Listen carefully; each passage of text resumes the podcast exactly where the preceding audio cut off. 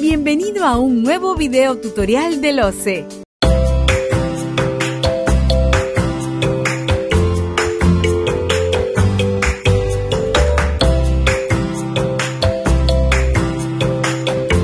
Y nuestro código de ética, que es parte del procedimiento de, de evaluación, está definido en cuatro elementos, cuatro sectores súper sencillos de entender. Cuatro, cuatro, súper sencillos de entender. El primero de ellos son los principios, los principios que regulan la función ética. Y nuestro código de ética determina ocho principios. Ocho principios. Pero además de esos principios que son de alguna manera, ¿no es cierto? Los parámetros con los que debemos nosotros de comportarnos, los parámetros con los que debemos comportar, los parámetros con, con los que tenemos que tomar decisiones o el parámetro con el que debo accionar. Por ejemplo, oye, el principio de idoneidad me habla de que yo soy, yo tengo la competencia técnica para desarrollar un determinado cargo. Y si yo, por ejemplo, eh, tomo decisiones antiéticas y yo, y yo eh, perdón, este, antitécnicas y yo, por ejemplo, hago un requerimiento mal hecho porque no he coordinado con el almacén eh, para hacer mi requerimiento, digamos, de, de papel bond. Y sigo requiriendo lo que todos los años he estado pidiendo, 500 millares, 500 millares, 500 millares, a pesar que en el almacén se consumen 50 por año. Estaría transgrediendo de alguna manera mi principio de idoneidad, porque yo no estoy cumpliendo a cabalidad mi función técnica. Pero no solo es eso, tenemos también dentro del marco del Código de Ética seis deberes. Y dentro de esos deberes me dicen, ¿cómo? ¿Qué, ¿Cuál es mi deber de accionar? ¿Qué debo hacer yo? Sustentado en esos ocho principios. Pero acá hay un elemento que resulta relevante, que es que también me define cinco prohibiciones. Y quizás un elemento que trasciende todo el accionar y que inclusive ha sido materia de inclusión dentro del, de la uh, ley 13, eh, 1341, en el marco de la nueva norma de contrataciones, es lo que se denomina el conflicto de intereses. Y dentro de ese contexto, en el Código de Ética hay una prohibición y está prohibido mantener intereses en conflicto. Sin embargo, muchos aducimos, oye, pero si mi decisión es técnica, si mi decisión es correcta, ¿cuál sería el cuestionamiento si con ello favorezco a un amigo? ¿Cuál sería el cuestionamiento si con ello favorezco a un pariente si mi decisión es la correcta? El problema es que el conflicto de intereses no tiene que ver con tu accionar correcto, vinculado a una decisión técnica sino a que tu decisión, aquella decisión que tú vayas a tomar, cuando hay de por medio un posible conflicto de intereses, tu decisión, por muy técnica que sea, va a ser cuestionada.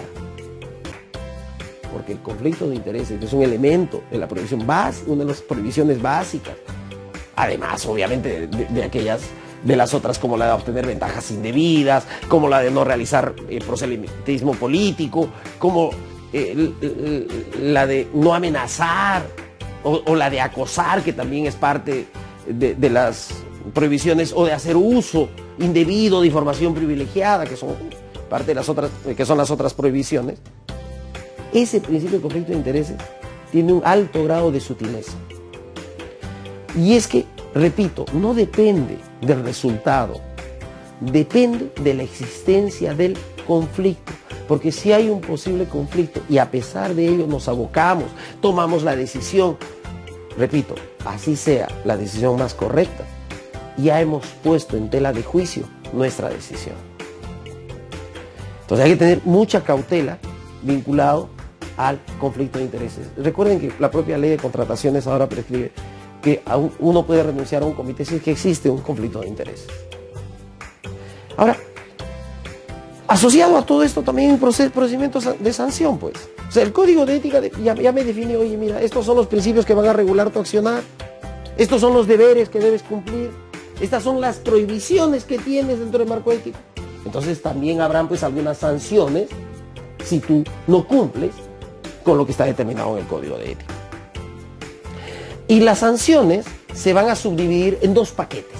muy, muy sencillos de entender, en dos paquetes, tal cual está definida en, el Código de Ética y su reglamento. El primero tiene que ver si el que está actuando como servidor o funcionario público tiene vínculo laboral.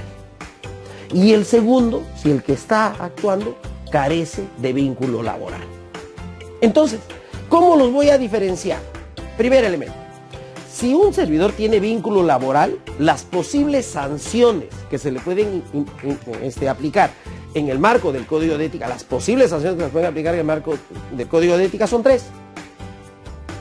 Amonestación, suspensión hasta por un año y destitución o despido. Dependiendo obviamente de la gravedad, de la reincidencia o reiterancia. Entonces, voy a tener, si hay vínculo laboral, ojo, recuerden ese lineamiento, ese es un elemento determinante para la aplicación de la sanción. Si hay vínculo laboral, solo puedo amonestarlo, tomando en consideración el código de ética, solo puedo amonestarlo, puedo suspenderlo hasta por un año o puedo destituirlo o despedirlo. ¿Y qué pasa con aquellos que no tienen vínculo laboral? Bueno, pues el que no tiene vínculo laboral solo puede ser sancionado de dos maneras. Aplicándole una multa o resolviéndole el contrato. Entonces, ustedes van a encontrar dos diferencias. Si, por ejemplo en el proceso de evaluación me hablan de sanciones y me dicen, oye, eh, esta persona va a ser sancionada, la pregunta relevante o el elemento determinante será, pues, ¿tiene vínculo o no lo tiene? Porque si tiene vínculo laboral, solo podría amonestarlo, suspenderlo o despedirlo o destituirlo si fuera el caso. ¿No es cierto? Es Y si carece de vínculo laboral, solo le puedo aplicar una multa o puedo resolverle el contrato. Nunca puedo resolver un contrato si hay vínculo laboral. Y tampoco puedo despedirlo si carezco del vínculo laboral.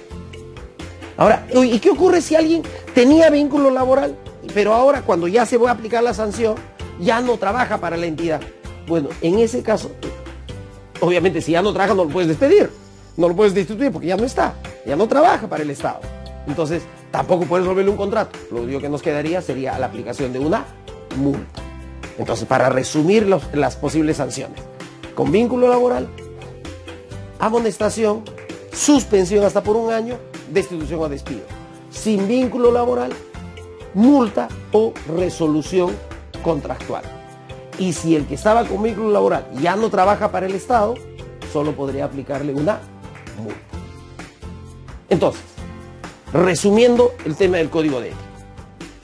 Cuatro grupos, ocho principios, que es mi parámetro de acción, seis deberes, cómo debo actuar en el marco de la función pública, cinco prohibiciones, por favor no se olviden del conflicto de intereses, ¿correcto?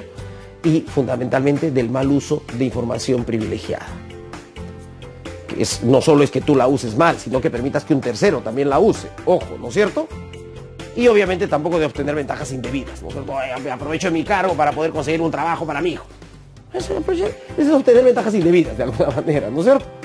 Y con respecto al tema de sanción, el elemento discriminador va a ser la existencia o no de vínculo laboral. Con vínculo, amonestación, suspensión hasta por un año, destitución o despido. Sin vínculo, multa o resolución contractual. Y si este que tenía vínculo ya no trabaja para el Estado, solo multa. También es sencillo, léanla, pero más que leerla, entiéndanla y actúen en concordancia con el código de ética. Y ojo, el código de ética es transversal a toda la gestión del Estado. No está restringida a una de las fases de la compra pública. Es para todos en tanto trabajemos para el Estado.